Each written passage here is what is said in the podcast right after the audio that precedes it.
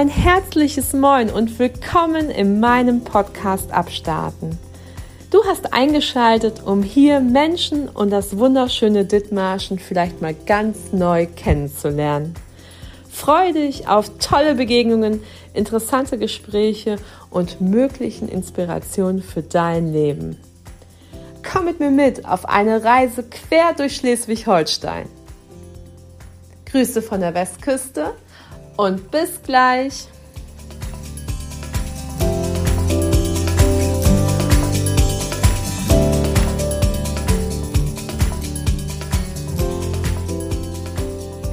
Herzlich willkommen, Torben und Claudia. Könnt ihr mich gut hören? Ja. Ja. Ja. Ja.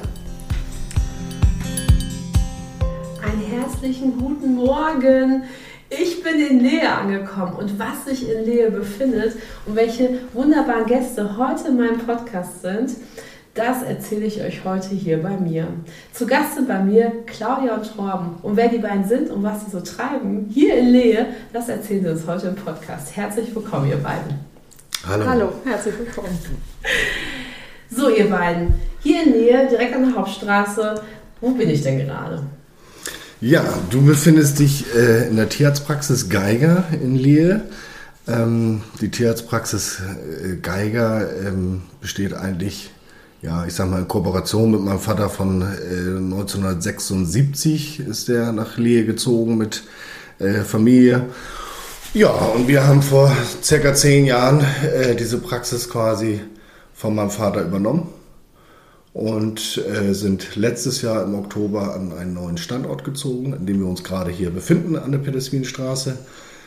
Ja, und das ist die Tierarztpraxis Geiger. Wir äh, versorgen große und kleine Tiere.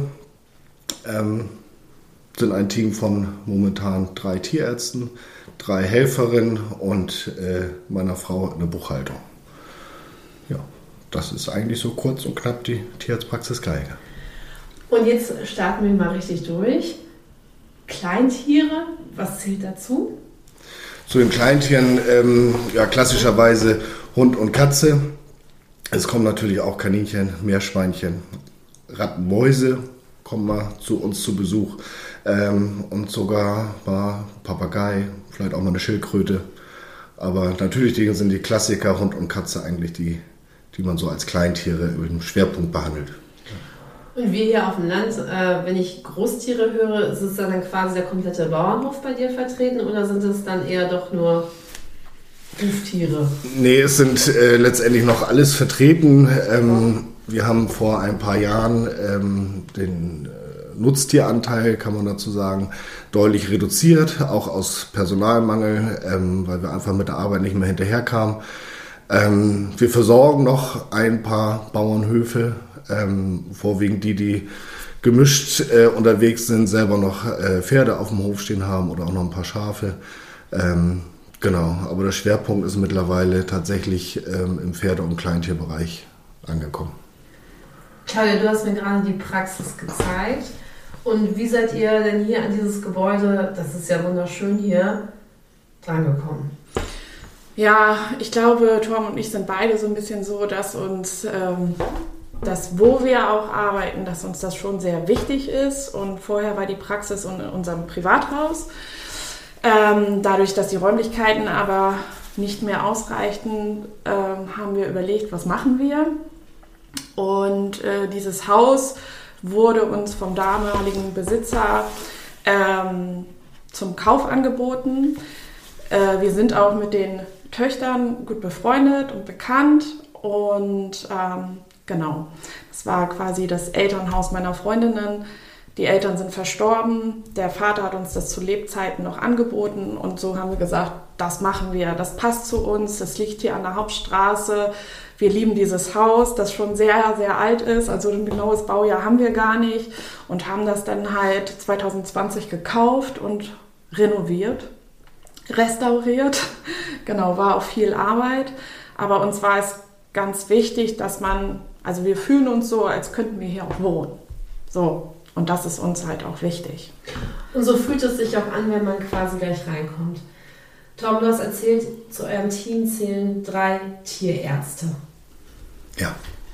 Braucht ihr mehr? Man braucht immer mehr Personal. Also das ist ähm, sicherlich an manchen Tagen, das ist wahrscheinlich in jeder Branche so, da kann man auch äh, mal durchatmen und hat äh, genügend Zeit, ähm, auch die Bürokratie zu erledigen zu normalen Arbeitszeiten.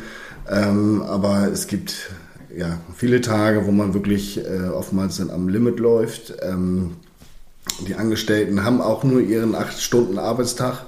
Ähm, den sollen sie auch äh, nutzen, aber wenn es mehr wird, ist das halt auch zulasten deren Freizeit. Ähm, und dementsprechend sucht man natürlich immer irgendwie Personal zur Entlastung, gerade wenn die Angestellten oder man selber auch nochmal Urlaub machen möchte, ähm, dann ist meistens wieder einer zu wenig da, ja. Und ihr habt eben zu eurem Team zählen ja eben nicht nur Ärzte, sondern eben zählen auch die wunderbaren.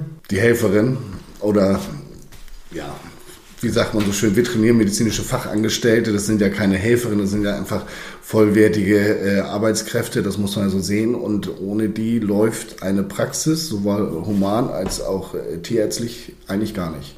Ne, die sind ja sehr viel in der ähm, Tourplanung, in der ähm, Buchhaltung und so weiter und so fort, Medikamentenbestellung und ja, da sind sie ja doch sehr, sehr wichtig. OP-Assistenz, also alles ohne Helferin ist das nicht möglich. Früher ging das irgendwie immer, zu meinen Vaters Zeiten, da gab es dann nur meine Mutter, die unterstützt hat, aber heutzutage ist es ja auch rein rechtlich ähm, bei manchen Eingriffen gar nicht mehr ähm, zu vertreten, eine OP alleine durchzuführen, wie das vor 40 Jahren mal war oder so. Genau, also wir haben die Praxis ja vor zehn Jahren übernommen von Torbens Eltern und da war es ja eben so, dass nur Torbens Mutter da war, dann war ich nachher da und wir haben auch noch ein paar Jahre das so weitergemacht, dass nur ich da war quasi und haben dann, war das 2015, die erste Helferin eingestellt und das war ja schon eine große Entlastung und das ist ja auch das, was oft gar nicht gesehen wird, wie, wie die Helferinnen einfach da sind und auch da sein müssen, damit das alles funktioniert. Ähm, ohne die geht es nicht. Ne? Das ist äh, für den ganzen Ablauf einfach super wichtig. Seid ihr auch ein Ausbildungsbetrieb? Also nehmt ihr theoretisch auch welche Ausbildung oder wer kann zu euch kommen oder muss da Erfahrung vor sein? Wie ist das? Weil du sagst, da muss OP-Assistent und das ist eben nicht nur Termine annehmen, sondern eben auch richtig. Ja, das ist richtig mit anpacken. Im besten Falle ist es natürlich so auch, dass, dass Helferinnen auch Blutproben ziehen oder mal Krallen schneiden etc. Ähm, letztendlich, wir äh, können ausbilden. Wir haben auch schon äh, zwei Azubis mal da gehabt. Ähm, die erste, die hat sich leider irgendwie, ich glaube, nach 14 Tagen war das umentschieden und ist ins Studium gegangen. Ähm, und bei der zweiten hat sich das so ein bisschen, die hat die zweite Ausbildung bei uns angefangen ähm, und da hat sich das dann auch, haben sich die Wege dann auch getrennt. Ähm, aber tendenziell ähm, ist das durchaus möglich, Helferin auszubilden. Bei den Tierärzten ist das, ist das ja so, dass sie einfach erstmal durch Studium durchgehen müssen. Aber auch da ist alles offen. Also wir können die Tierärzte quasi, die ja meistens nur mit Theorie vom Studium kommen, hier natürlich praktisch sehr gut ausbilden. Zumindest das, was wir Tierärzte hier vor Ort alles können, können wir den anderen Tierärzten natürlich alles beibringen. Ne? Und so ist das eigentlich auch immer gelaufen, dass wir vollwertige Tierärzte hier haben und nicht, dass einer sagt, ich mache das aber und bringe das gar keinem bei, sondern alle kriegen immer alles beigebracht und werden intensiv geschult. Ja. Alle kriegen quasi das All-Inclusive. Genau. Jetzt hat, war Claudia so lieb und hat mich ja durch die Praxis äh, geführt. Also ich habe den Pisa schon gesehen, ähm, aber ihr macht ja noch viel mehr. Ihr macht ja auch Röntgen, Solo. Gibt es dann extra Sprechstunden nur für das oder ihr seht das Tier und dann fängt das einfach an und dann geht's los? Ja, das ist natürlich, ähm, wenn man Fälle hat, einen, zum Beispiel einen lahmen Hund, ähm, da plant man natürlich die Zeit dann so, dass man tatsächlich einen Röntgen noch mit reinschieben kann im Anschluss. Oftmals sind das aber auch tatsächlich spezielle ähm, Termine, die wir dann vergeben, ähm, weil die Tiere natürlich auch in Narkose müssen bei bestimmten äh, Eingriffen oder auch beim Röntgen teilweise. Ähm, gerade wenn die nicht so gut zu handeln sind, die halten ja nicht immer so still. Und die machen wir dann vorzugsweise in extra Termin, aber vormittags. Ne? Und Genau, aber wenn das in den Ablauf reinpasst und die Zeit da ist, dann passiert das auch im Anschluss an die normale Konsultation, dass man dann gleich einen Ultraschall draufhält, ja. Operierst du auch außerhalb deiner vier Wände? Ja, aber im Kleintierbereich äh, eher nicht. Im Großtierbereich ja. Da, ähm, ist ein bisschen weniger geworden. Früher haben wir ähm, viele Kaiserschnitte gemacht oder auch Ladenmagenoperationen bei den Rindern. Ähm, Im Pferdebereich sind die, die OPs, die wir quasi machen, eigentlich normale Wunden, Wundversorgung, die man chirurgisch noch bearbeiten muss. Ähm, Kastration bei Hengsten ähm, oder natürlich auch Schaf, Ziege, Rind, das kommt auch noch vor. Ähm, genau, und Zahnextraktion bei Pferden. Sowas macht man dann außerhalb. Genau. Jetzt fragen wir ihn Posi Abo. Was ist dein Lieblingstier? Oh, das ist eine gute Frage.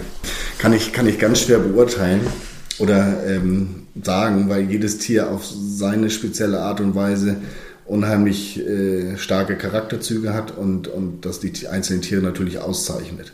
Ja, auch das, wenn man immer so sagt, die Katze braucht eigentlich nur einen Dosenöffner oder oftmals und sonst ist der Mensch ja eigentlich total egal, weil sie sich hat, ähm, geben die natürlich einem auch unheimlich viel wieder, wenn sie dann mal kommen und tatsächlich dann doch nochmal um die Beine schlawenzeln oder mal schnurren und so ist es natürlich auch bei den Schafen, ähm, den guckst du einfach zu, den Schafen und Lämmern, mehr brauchst du gar nicht, dann siehst du schon, wie die über die Wiese tollen und äh, was die für eine Ruhe teilweise ausstrahlen. Also jedes Tier hat irgendwas Besonderes.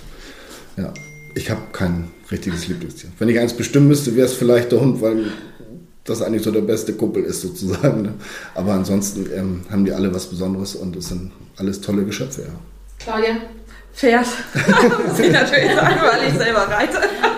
Aber ich äh, kann das natürlich genauso bestätigen, wie Torben das sagt. Also jedes Tier ist individuell und hat ganz tolle Eigenschaften. Wir haben ja auch fast alle Tiere. Also wir haben Schafe, wir haben einen Hund, wir haben eine Katze. Und wir haben Pferde natürlich und Hühner und irgendwie passen alle Tiere auch unwahrscheinlich gut zu uns. Ähm, ja, und genau das auch mit den Schafen. Das ist ganz besonders, wie intelligent auch Schafe sind oder so. Das ist, äh, wenn wir da auf der Weide stehen und denen zugucken oder ich mit den Kindern da bin, das ist, das ist einfach toll, ja. Aber ja. Tom, wolltest du schon immer Tierarzt werden? Ja, wurde, wurde ich schon öfter mal gefragt. Ähm, so bis wie das jetzt so als, als kleines Kind war, kann ich tatsächlich äh, nur noch ganz schwer beurteilen. Ich bin früher als Kind öfter bei meinem Vater mitgefahren und ich hatte immer, immer äh, sehr viel Empathie und ja, eine starke Neigung, auch äh, Tiere zu streicheln, anzufassen etc. Ähm, deswegen kann ich das in, in dem Alter schwer beurteilen. Ähm, aber ansonsten ist das, ist das schon ja, ein Wunsch, der immer sehr stark da war. Ich war nun leider Gottes in der Schule etwas bequem und nicht ganz so fleißig, so dass man sich natürlich kurzzeitig aufgrund von dem NC ähm, andersweitig Gedanken machen musste. Ähm, und dann hat sich aber zum Glück der Weg aufgetan, dass man auch, wenn man nicht so fleißig war, in Budapest studieren konnte die ersten beiden Jahre. Ähm, oder eigentlich auch das ganze Studium, aber ich habe die ersten beiden Jahre dort studiert. Ähm, und da merkt man auch mal, ähm, selbst wenn die Schule nicht so interessant ist und man kommt in seine Sparte Naturwissenschaften, Medizin, wie man doch eine andere Passion auch wieder entwickeln kann fürs Lernen. Genau. Und ähm, eigentlich ist es das Beruf immer Berufung. Also sollte es sein. Ne? Es kommt ja nicht immer so vor, aber das ist schon tatsächlich so, dass, dass ich keine Alternative hätte. Ähm, weil das einfach, das ist, es gibt so viel wieder. Es gibt natürlich schöne und, und schlechte Zeiten oder Zeiten an dem Beruf, aber ähm, dass man helfen kann, das ist schon, ist schon schön. Also ich kann dazu sagen, dass Torben eben das beste Beispiel dafür ist, dass der Beruf die Berufung ist. Weil Torben sich eigentlich für jeden Patienten unwahrscheinlich viel Zeit nimmt.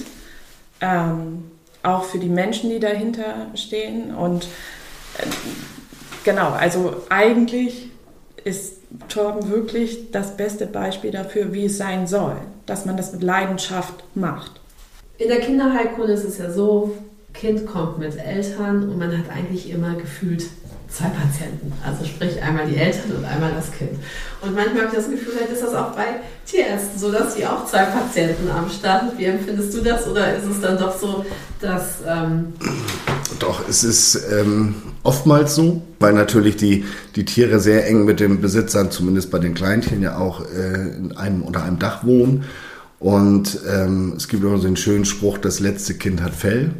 Das ist sehr oft so und ähm, ja, man hat, hat oft genug Szenen, die wirklich wo man sagt, es ist echt herzzerreißend, gerade wenn so die ältere Generation dann noch mit ihrem letzten Kind sozusagen durch, durch die Tür kommen, die machen sich sehr viel Sorgen und man muss, man muss beide begleiten. Also eigentlich sind die Tiere immer stärker als der Patientenbesitzer. Ähm, ja, und so ein bisschen Psychologe ist man vielleicht auch nebenbei noch. Ähm, aber das gehört dazu, wenn man sich da rein versetzen kann, wie es eingehen würde. Man selber hat ja auch schon Tiere verloren oder musste sie gehen lassen.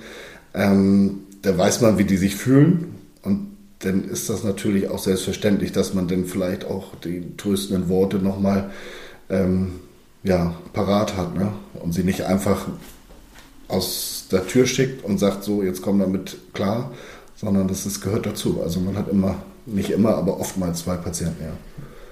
Die einen sind dann vielleicht krank im, im klassischen Sinne und die anderen brauchen dann einfach so ein bisschen, bisschen seelischen Beistand. Ne? Ein bisschen beruhigende Worte. Das ist ja, wie gesagt, in der, in der Kindermedizin denke ich mal genauso. Wenn ich an unsere Kinder denke, dann haben unsere Ärzte auch zwei Patienten. Und was als Humanmedizin auch immer die Frage gestellt wird, da hast du ja Schicksale teilweise, was du jetzt auch gerade schon gesagt hast. Und eins bewegt mehr, das andere weniger, anderes ist Erfahrung. Und wie geht man damit um? Gerade wenn man so die Leute jahrelang kennt, auch die Tiere aufwachsen sieht von klein auf. Ja, das ist schon, schon schwierig. Ähm, wie geht man damit um? Das ist sicherlich einfacher, wenn, wenn man den Patienten ich lasse jetzt mal Patientenbesitzer außen vor, wenn man die Patienten nicht so lange kennt, ähm, dann fällt es einem schon leicht, ähm, nee, falsch, nicht leicht, leicht her. Ähm, ja, je länger man die Patienten kennt oder den auch den eventuell den Leidensweg oder ähm, tatsächlich auch die Verbindung zwischen Patientenbesitzer und, und Patient, umso schwerer wird es tatsächlich. Bei uns ist es ja nun eher so im, im tiermedizinischen Bereich, dass wir die tatsächlich ja aktiv gehen lassen, die Tiere, also werden euthanasiert, ähm, weil die uns leider nicht den Gefallen tun und im Schlaf einfach einschlafen. Ähm, und das macht es natürlich dann ja sehr oft äh, schon sehr emotional und ähm, ja, wie geht man damit um?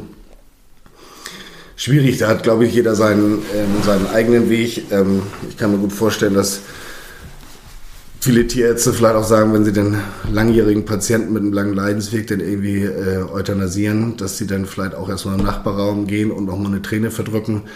Ähm, andere berührt es gar nicht, zumindest sagen sie es. Ähm, mich persönlich nimmt eigentlich immer jeder Fall mit. Ähm, und ich habe auch zu unseren Angestellten immer gesagt, wenn sowas aufkommen sollte, es gibt, es gibt genug Möglichkeiten, darüber zu reden. Sei es mit der Familie, es gibt Traumacoaches etc. pp. Und die sollen sowas äh, tatsächlich annehmen und sich suchen, wenn sie da Probleme mit haben. Ähm, weil diese, diese Problematik, ähm, Tiere euthanasieren, Arbeitsdruck etc. pp. Es gibt sehr viele Tierärzte, die einfach ähm, Suizid begehen.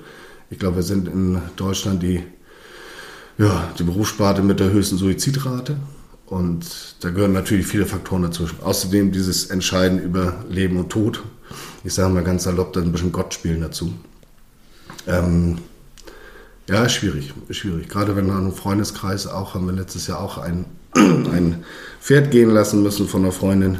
Ähm, ja, das geht schon nah. Ne? Meistens, gerade wenn es Bekannte sind, dann weint man vielleicht auch nochmal gemeinsam oder sowas. Oder ich mag das sehr oft, dass sich die dann, die Besitzer auch gerne nochmal mit dem Arm nehmen.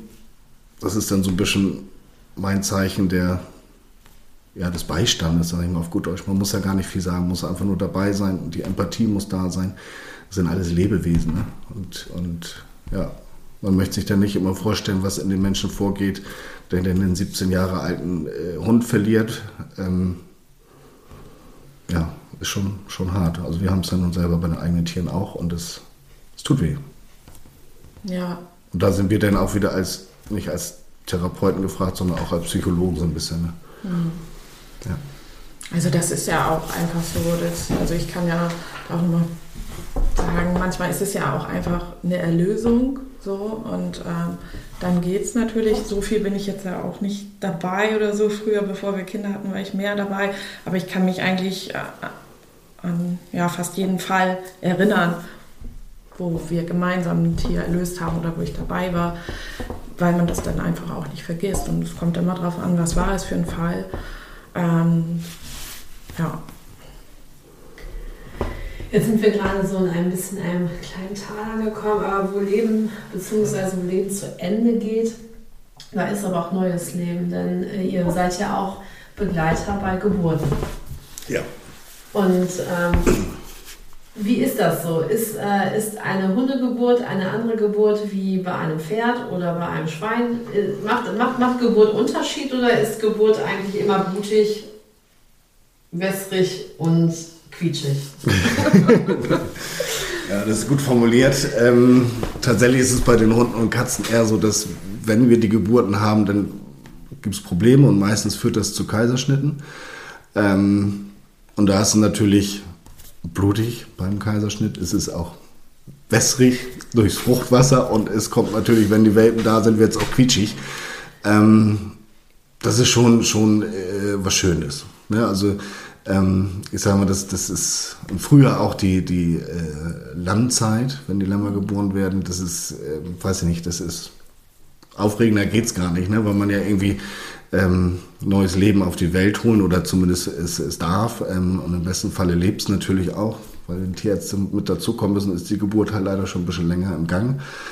Ähm, und das ist immer wieder herrlich, auch gerade wenn die dann vielleicht sogar lebensschwach auf die Welt kommen und man schafft das noch, die wieder ins Leben zu holen, dass sie vernünftig atmen und so weiter. Und ja, und tatsächlich so bei Hunden und Katzen oder auch bei Pferden, wenn man dabei war, und man sieht die dann ein paar Jahre später noch durch den Stall laufen, das ist schon, ist schon toll, ja. Ja, und das ist ja einfach auch so, kleine Tiere sind ja genauso wie kleine Kinder, sie sind einfach unbedacht und fröhlich. Das ist ähm, einfach wunderschön, egal was für ein Tier. Da ich aus der Humanmedizin komme, stellt uns die Frage, hat die Kaiserschnittrate, Herr Kollege, zugenommen?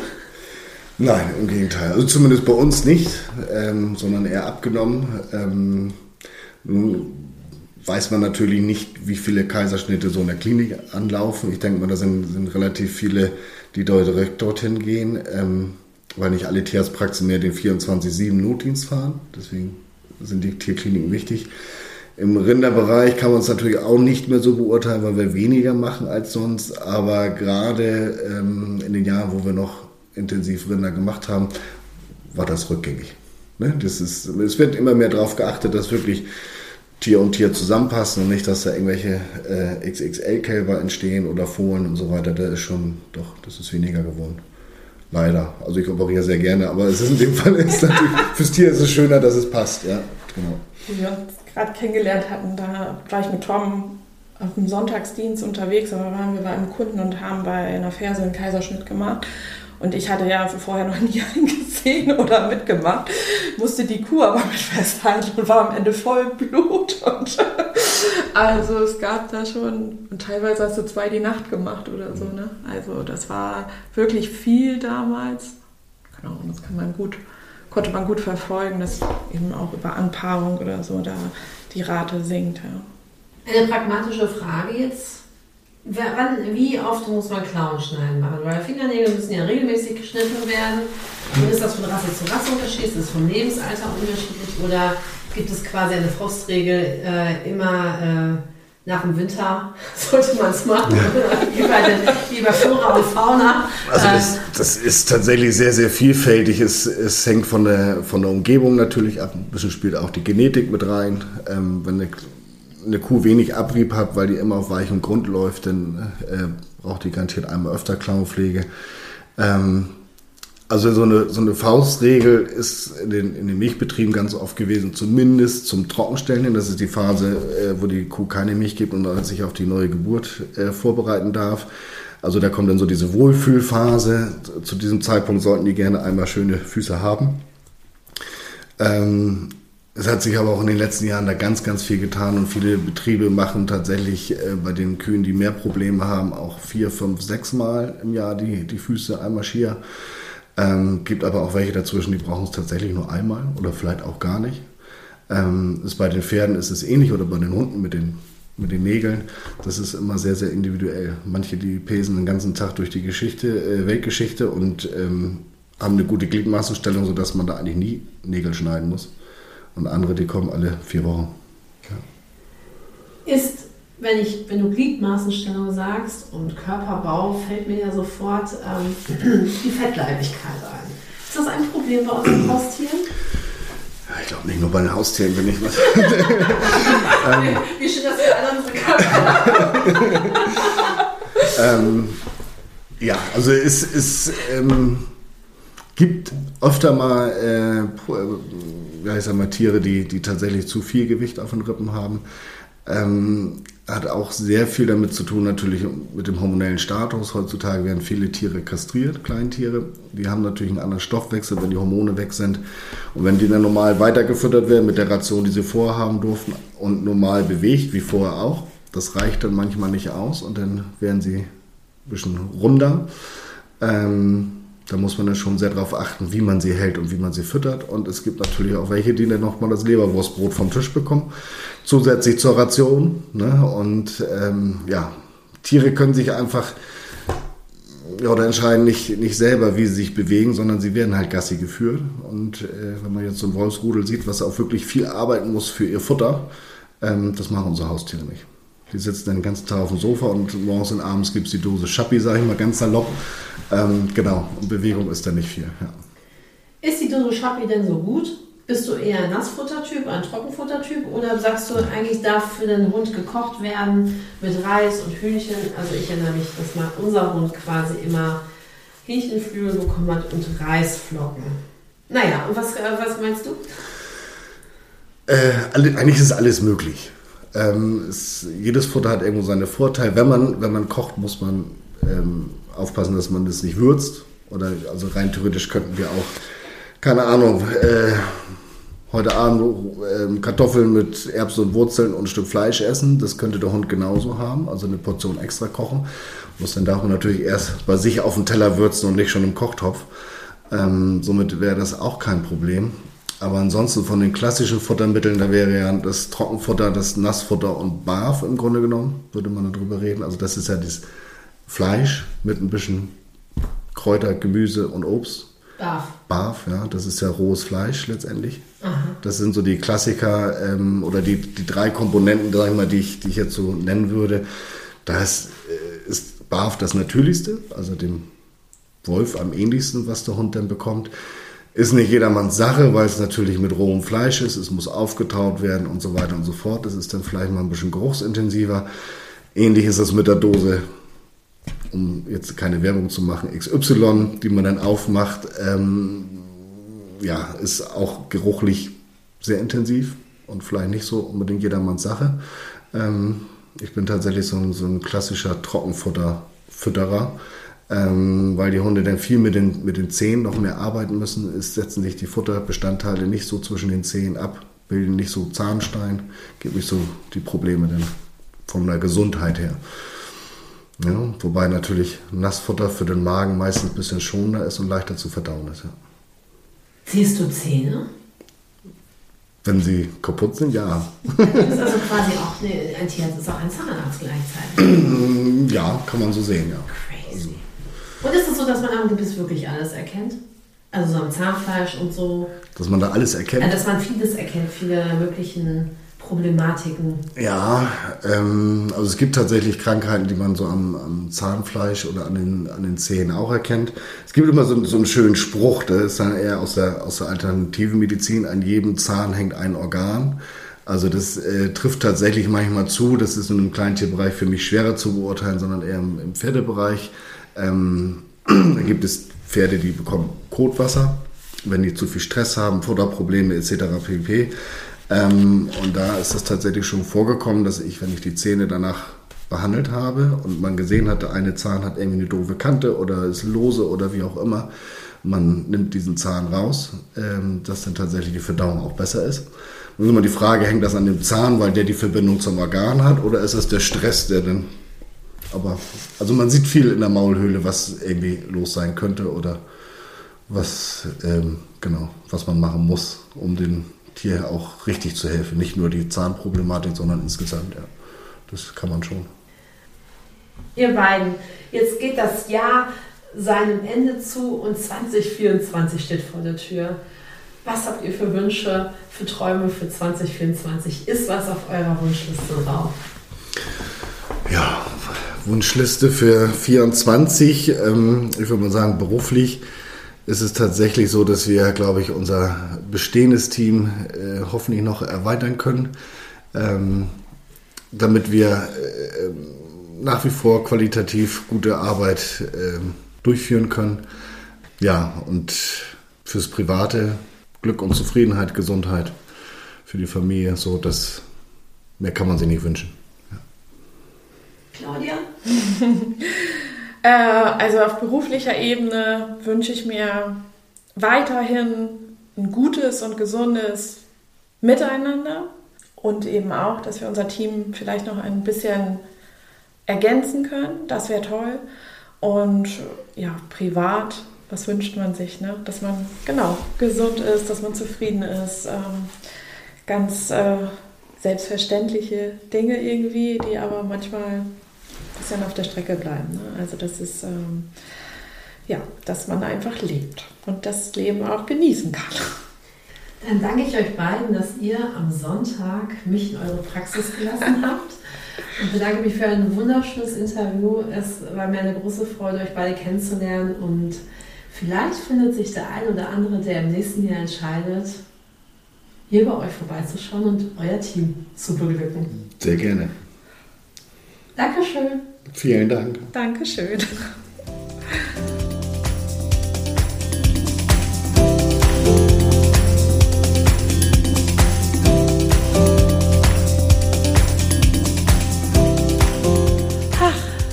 Das war die Folge vor Weihnachten.